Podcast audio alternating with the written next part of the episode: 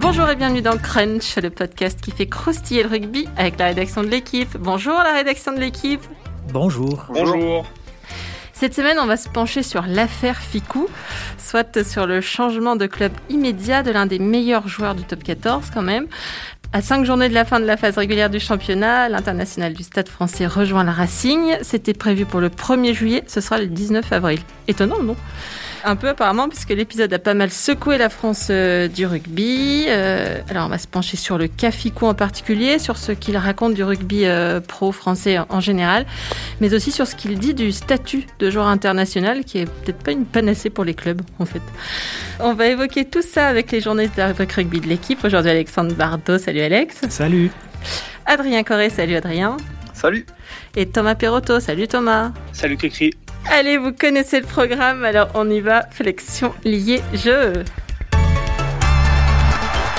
Euh, Gaël Ficou qui passe du rose au bleu, on savait.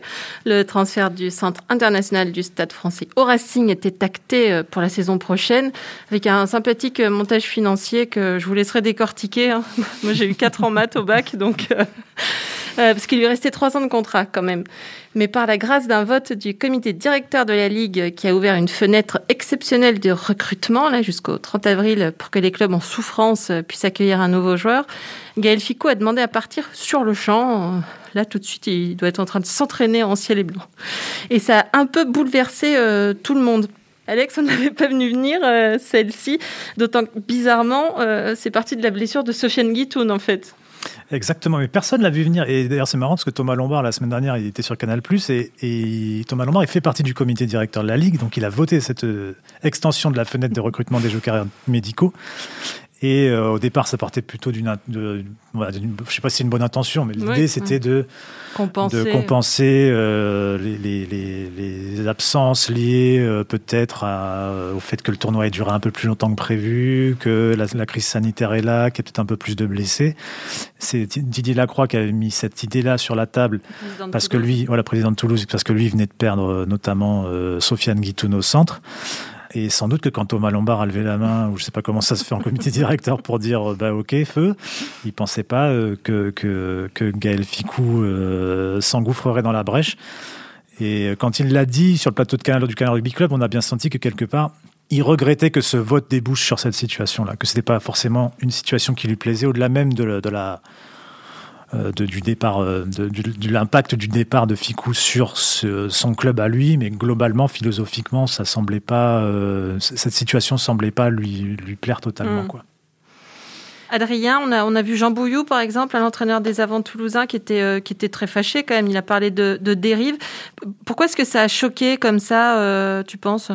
Je pense que ça a surtout, surtout choqué pas mal de monde. On a vu, oui, comme tu dis, Jean Bouillou, mais aussi Yannick Bru dans nos colonnes et puis euh, Pierre-Henri Broncan après le match contre Toulouse, euh, qui ont évoqué ce sujet. En fait, euh, c'est sans doute aussi un peu parce que les règles du jeu ont, changé en cours de route, en fait, parce que ce règlement, il, a été annoncé début du mois d'avril.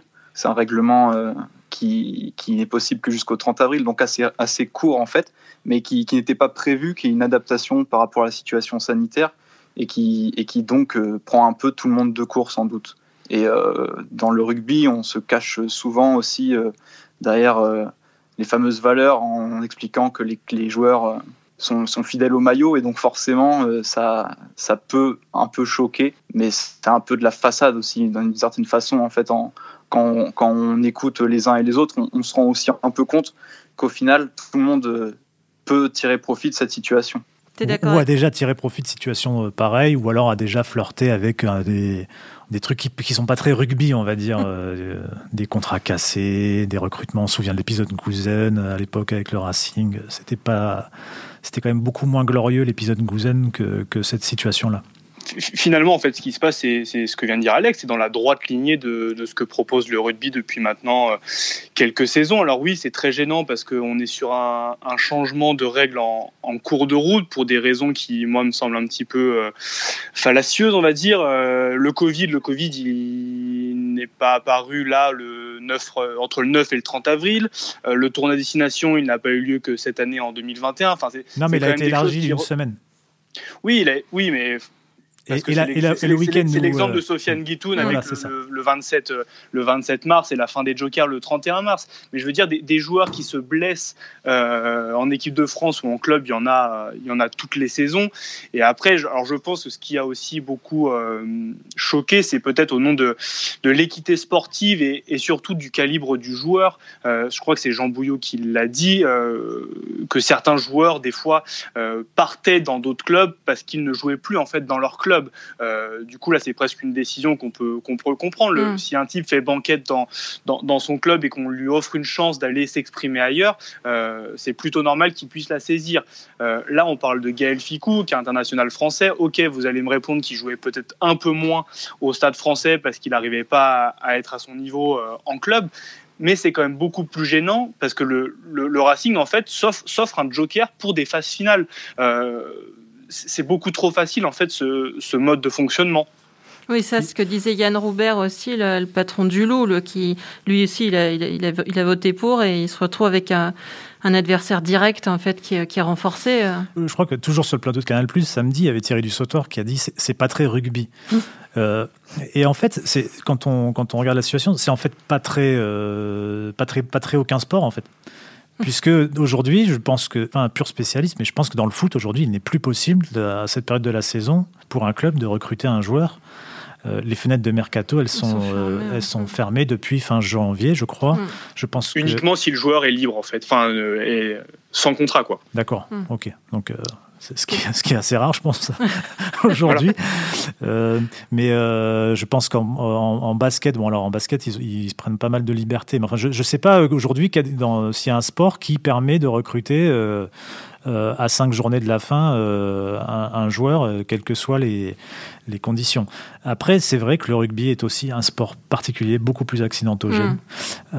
et que peut-être, statistiquement, même si j'ai pas l'impression que c'est ce qui a conduit le comité directeur de la Ligue à voter cette décision-là, mais peut-être statistiquement, cette saison-là, et plus, euh, enfin, plus de blessures, a provoqué plus de blessures. C'est vrai que là, on joue beaucoup, beaucoup, beaucoup, et peut-être que même d'ici la fin de la saison, on va encore jouer davantage euh, parce qu'avec des matchs en semaine, il y avait peut-être effectivement des petites raisons pour qui, qui, pouvaient conduire à, ce genre de décision-là. Mais là, on arrive avec la, signature de Ficou à un effet euh, bizarre parce qu'on n'a pas forcément l'impression que le Racing était dans un besoin. Après, ils réagissent quand même à la, à la blessure d'Henri Chavancy. Ils ont Jackie mm. Lorenzetti a pas sauté à pieds joints sur l'épaule de Chavancy. Euh, non, mais bien absent pour longtemps. Mais, ils ont, euh, ils, ils, ont au centre pour, euh, je crois comme option aujourd'hui, ils ont Bill, ils ont Clément Sac, ils ont Vakatawa, ils ont éventuellement Trinduc. Si on compare avec la section paloise qui a recruté Yanties, bon pas en tant que joker médical grâce à la fenêtre supplémentaire, mais juste ils l'ont recruté à la fin de la fenêtre normale, on va dire ils étaient quelque part davantage dans le besoin parce que eux, ils n'avaient plus qu'un jeune, qu'un ouvreur et qui est un jeune ouvreur de 19 ans qui a vécu sa première titularisation au stade du Hameau euh, vendredi. Après, Alex, moi, il y a un autre paramètre qui me, qui me gêne. Euh, on, parle depuis des semaines et des mois du, du Covid qui touche de plein fouet les, les clubs. Euh, donc, on fait des économies. Il y a des, enfin, les, les, présidents prennent suffisamment la parole dans nos colonnes ou dans d'autres médias pour dire qu'ils ont probablement du mal à, à, finaliser leur budget qu'il faut demander une, une, baisse des salaires dans, dans les clubs pour, pour, les joueurs. Et là, en fait, on se retrouve avec des, des coûts supplémentaires sur une fin de saison, euh, juste pour pouvoir euh, augmenter son, son potentiel euh, sportif. Quoi. Je ne sais pas s'il y a des coûts supplémentaires. Parce qu'aujourd'hui, un joueur blessé n'est plus payé par son club. Oui, a priori, le, salaire de Gaël Ficou n'est pas tout à fait le même que celui d'Henri Chavancy, je pense. Donc rien, que pour ça, en fait, il y a forcément un coût supplémentaire. Et, il ne l'avait pas budgétisé, en fait, cette arrivée de, de, de Gaël Ficou pour deux mois, même si, euh, oui, j'imagine que ce sera que deux mois et demi de salaire euh, qui vont payer à plein tube, parce qu'il y a aussi un montage financier dans dans le prêt, le transfert de Gaël Ficou du Stade français au Racing, mais, euh, mais c'est quand même un, coût supplémentaire à un moment de la saison où en fait on nous explique presque tout le temps que le, le, Covid fait des ravages financièrement. Bah, en fait, à ce sujet, je considère aussi un peu comme Thomas que c'est assez problématique en fait de pouvoir, euh, de pouvoir euh, avoir un, joueur joker comme ça, de cette façon, à travers un, un montage financier ultra complexe. On va pas rentrer dans, des, dans les détails parce que c'est un peu, un peu compliqué. Mais en gros, l'idée, c'est que. Toi aussi, tu as eu 4 en maths au bac, non? Attention, parce que pour la euh, fin de saison. pour la fin de saison, on n'est pas dans le montage financier. Oui, c'est ça justement, c'est ça la précision, c'est que c'est le Racing qui, qui, paiera justement le salaire de, de Gaël Ficou jusqu'à la fin de la saison actuelle. Oui, alors qu'après les, euh, je sais pas si les, les, deux saisons suivantes, ce sera moitié-moitié Stade français, Racing. Exactement, ouais. Notamment, il y a plein de choses bizarres. Euh, Alex, tu disais que, ça, que, que, le fait que le Stade français euh, fasse ça, laisse partir comme ça, ça montrait que le, que le salary cap euh, fonctionnait? Mais oui, quelque part. Euh, alors là, on sort du cadre du joker médical de fin de saison. Si on s'intéresse au transfert de, de, la, de Gaël Ficou à partir de la saison prochaine, euh, l'histoire de ce transfert, c'est que, c'est que le, le Stade français euh, est parti du constat qu'il avait besoin d'étoffer son effectif et que, en l'état actuel des choses, il n'était pas en mesure de l'étoffer puisqu'il avait, il était au bout de sa masse salariale. Et c'est pour faire de la place dans la masse salariale que l'éventualité d'un départ de Ficou a été évoquée et que voilà, ça s'est goupillé comme ça. Ficou étant le plus gros salaire du club. Donc ça montre que ce salary cap, qui a sans doute été euh, pas mal euh, contourné au cours des saisons euh, précédentes, depuis qu'il a été créé, on se rappelle que Montpellier a dû payer une amende à ce sujet-là. Il y a eu beaucoup d'accusations d'un club à l'autre, que ce soit en on ou en off. mais ça montre que ça a quand même en tout cas dans cette histoire-là, ça semble avoir un effet, puisque si personne n'avait peur du salarié cap euh, et du gendarme financier, mmh. euh, ça veut, ben, euh, le Stade français aurait pu se dire bon ben voilà, on a Ficou, on le garde et puis on prend deux trois jours de plus et on les paiera autrement. Ils l'ont pas fait, c'est sans doute qu'aujourd'hui, euh, globalement, euh, enfin en tout cas là au Stade français, on essaie de suivre la règle. Quoi. Mmh. Oui, D'ailleurs, euh, Gaël Ficou, euh, j'ai l'impression qu'on fait de lui une espèce de, de loup de Wall Street, en fait, alors qu'il a quand même, il a quand même rien demandé, quoi. Là, c'est vraiment le Stade Français qui lui a, qui lui a demandé de partir, en fait. Ça, ça s'est fait de manière un peu plus complexe, je crois, mais euh, il y a eu une espèce de, d'intérêt commun, quoi. Euh, d'après ce qu'on comprend, euh, les, les, planètes se sont alignées, mmh. en fait. La situation a, a, fait que. Il y a un contexte aussi qui a sans doute un peu facilité l'arrivée de, de, Fico au Racing, vu que déjà c'est le contexte parisien, c'est un peu plus facile, entre guillemets, de, de pouvoir passer d'un club à un autre quand c'est situé dans la même région.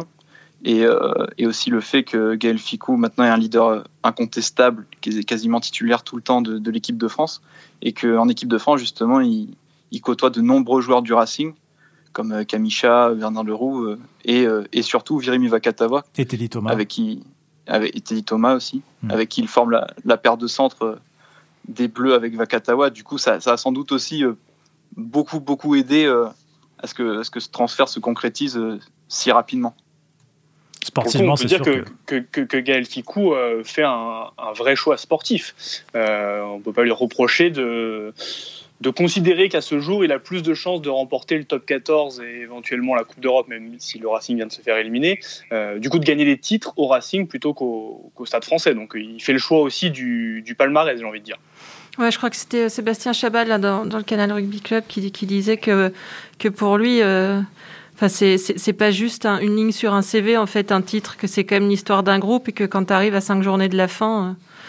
Oui, pour la fin de saison, oui.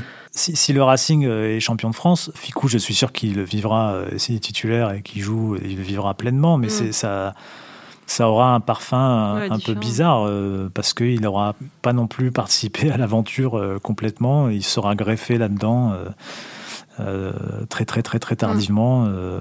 un peu comme si, un peu comme le, le demi d'ouverture de All Black arrive en 2011 dans le jeu. mais c'est pas exactement la même chose. Je rigole, mais c'est en partie ce qui pose, ce qui dérange aussi. Après, on focalise sur, sur Gaël Ficoum. C'est pareil, je vais citer le Canal Rugby Club pendant tout le podcast, qui a calculé que, que 31 joueurs ont changé de club euh, depuis le début de la saison, notamment Louis Picamol qui est parti, euh, parti à l'UBB. Et ça n'a pas ému euh, outre mesure jusqu'à maintenant. Mais euh, je sais pas, tout ça, les, les, transferts, les prêts, les changements comme ça en cours de saison, c'est une question de Covid ou, ou tout ça part un peu en quenouille comme disait ma grand-mère, du coup, Thomas. Tiens, encore une fois, une espèce de, de normalisation de ce qu'on voyait ces dernières années, avec voilà, des, des contrats qui sont cassés, ou, euh, ou si un joueur euh, ne se sent plus très bien dans un club, ou si son club ne compte plus sur lui, on va trouver des, des montages euh, ou des arrangements, des contournements, en fait, pour pouvoir euh, remédier à ça. En fait, c'est un marché des transferts qui ne dit pas son nom, tout simplement, non? Un petit, quoi.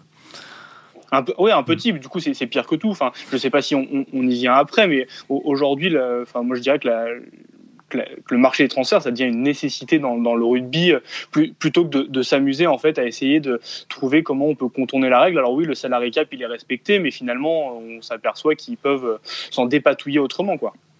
Ouais, je pense pas qu'il y ait l'argent aujourd'hui pour faire un marché des transferts.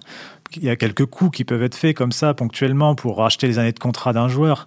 Euh, ça a été fait euh, plusieurs fois, euh, y compris avec Gaël Ficou quand il est parti du Stade Toulousain pour, pour aller au Stade français. Mais est-ce qu'il y a un marché des transferts possible? Je ne sais pas. Mais ce, ce, qui est sûr, c'est qu'on voit aujourd'hui, c'est ce qu'on voit à travers les réactions, c'est que le rugby, il a le cul entre deux chaises en fait. Il est à la fois pleinement professionnel, il accepte l'argent, euh, il accepte le marché, le business, euh, les produits dérivés, mm. Euh, les joueurs qui ne font que ça, qui font pas d'études à côté, pour une bonne majorité. Il accepte tout ça. Et il veut pas qu'on considère comme tel. Oui, et en même temps, voilà, c'est ça. Il, est gêné par certains, certains aspects du professionnalisme. Le cas de Ficou le gêne ça, montre que cette espèce de gêne qu'on ressent qu'il y a aujourd'hui, que le, rugby est et voilà, dans cette position un peu intermédiaire, il sait pas trop comment se dépatouiller de tout ça. Il aime bien son, esprit, son côté amateur, cette mmh. espèce de ses valeurs. Quand ça l'arrange, il y, a une difficulté à assumer. Chaque fois que tu prononces valeur du rugby, Renaud Bourrel perd une année de vie. Mais c'était en 2010, euh, Benjamin Fall, je me souviens, il y avait eu des papiers et des papiers pour dire que tout allait partir euh, en cacahuète euh, à partir de, de ce transfert qui était le plus gros. J'ai regardé, c'était 506 000 euros à l'époque de, Bayonne au Racing. Et on, disait, ça va tout ouvrir, ça va être la fête des sous. Et finalement, pas tant que ça pas tant que ça, de manière ponctuelle, ça l'est. On a, on a vu, depuis 2010, il y a quand même ça quand même, le rugby a quand même beaucoup évolué faut se rappeler qu'à une époque, euh, bah, le, marché, enfin, on, avait beaucoup recruté à l'étranger. Euh, et là, il a fallu euh, renforcer le salarié cap, il a fallu créer les, GIF, réguler, etc. Donc c'est pas totalement parti en cacahuète, mais voilà, le rugby reste dans cet entre-deux en fait, attaché à ses valeurs, à ses, son particularisme, à son esprit. Ça, au fait qu'il soit construit un peu contre l'argent à une époque, même si en fait il y avait quand même de l'argent. il y, a aussi une part de, un peu d'hypocrisie ou d'aveuglement euh, dans, dans, tout ça, euh, je crois. C'est complètement hypocrite et, schizophrène parce qu'on a bien vu lors de la dernière renégociation des droits TV que, en gros, les clubs et les présidents veulent toujours plus d'argent mm. et mm. ça se comprend, euh, veulent toujours plus qu'on parle d'eux à l'international. Ils développent aussi des, concepts marketing pour d'autres pays ou d'autres régions du monde. Et, là, venir aujourd'hui dire attention, les transferts, c'est n'importe quoi, c'est pas notre rugby. oui, il faut, faut un moment, faut arrêter un petit peu quoi. Adrien C'est un peu symptomatique euh, de, ce qui se passe euh, en top 14 en ce moment. En fait, le, ces, ces espèces de non-dits, un peu, enfin, d'hypocrisie un peu déguisée à, ce sujet-là qui est, qui, fait un peu partie du sel de, de certaines conférences de presse de, de, l'actualité du rugby français. Mais au final, on, on, se rend bien compte que les choses euh, ont tendance à, comme dans tous les domaines, a, évolué vers euh, toujours un peu plus d'argent. C'est toujours un peu plus, les salaires sont toujours un peu plus, un peu plus élevés, les transferts un peu plus gros.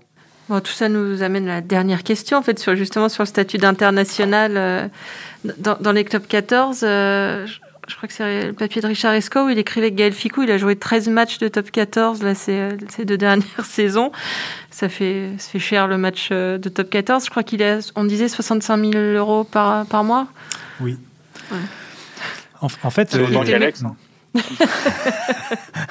Mais Alex est titulaire. Fico n'est pas son club. titulaire.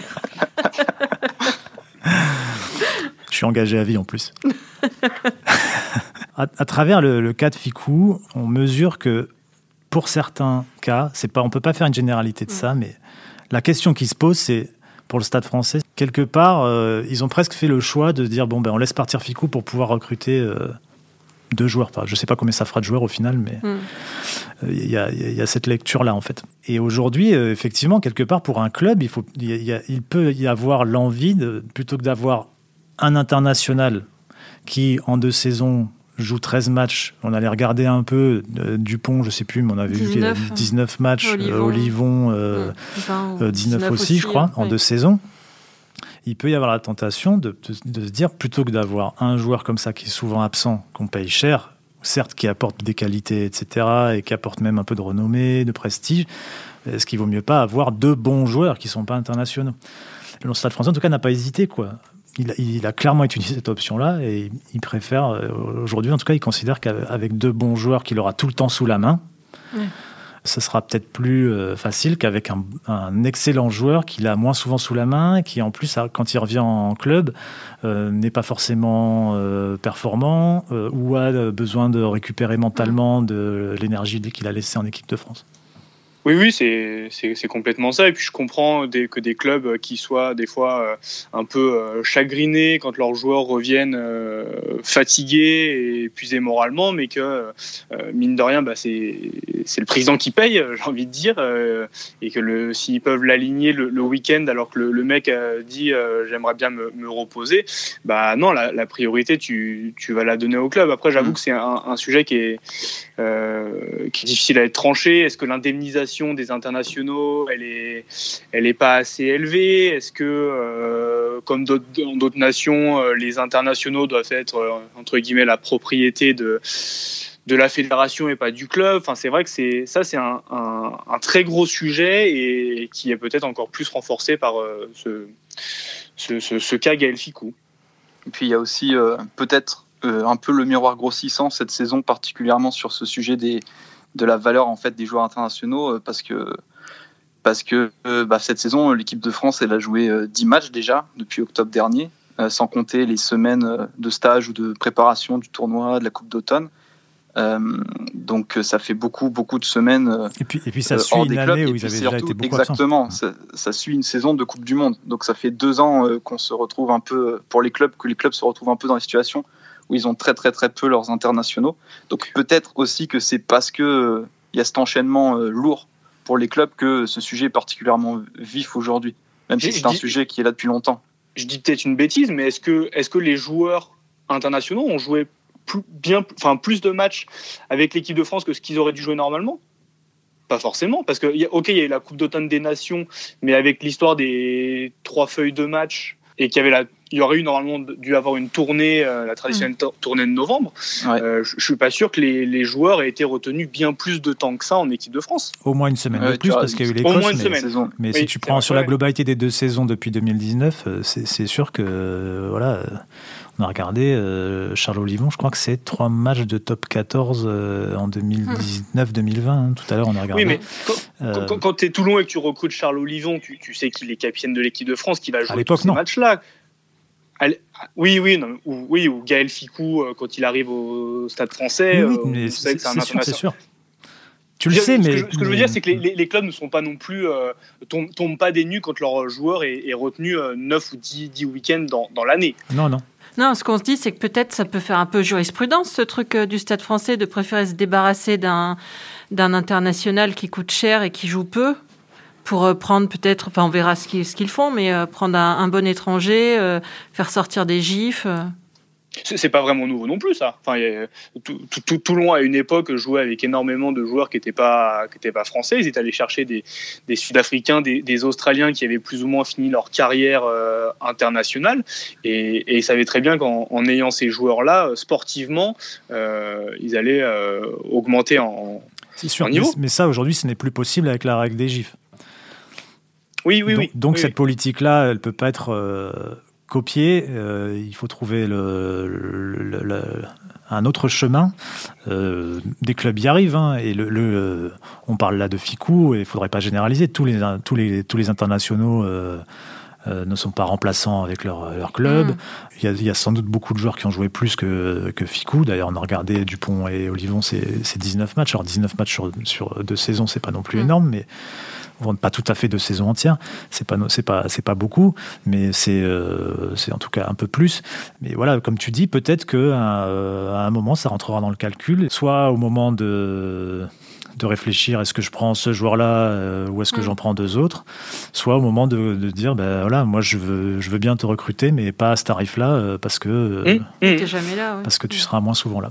Ou peut-être que ça Il faut aussi préciser que les, clubs sont, sont, indemnisés quand même de la part de, de la LNR maintenant, c'est ça? C'est plus la FFR qui paye directement, mais je crois que c'est une indemnité de 1700 euros par joueur et par jour, avec un minimum garanti, je crois, de 80 000 euros à la fin de, de, la, des fenêtres internationales. Donc je veux dire, les, les clubs finalement reçoivent quand même une, une petite compensation qui doit leur permettre de, recruter un, euh, joueur, certes moins bon, peut-être, mais euh, qui, va, faire la maille euh, quand ce joueur partira en équipe de France.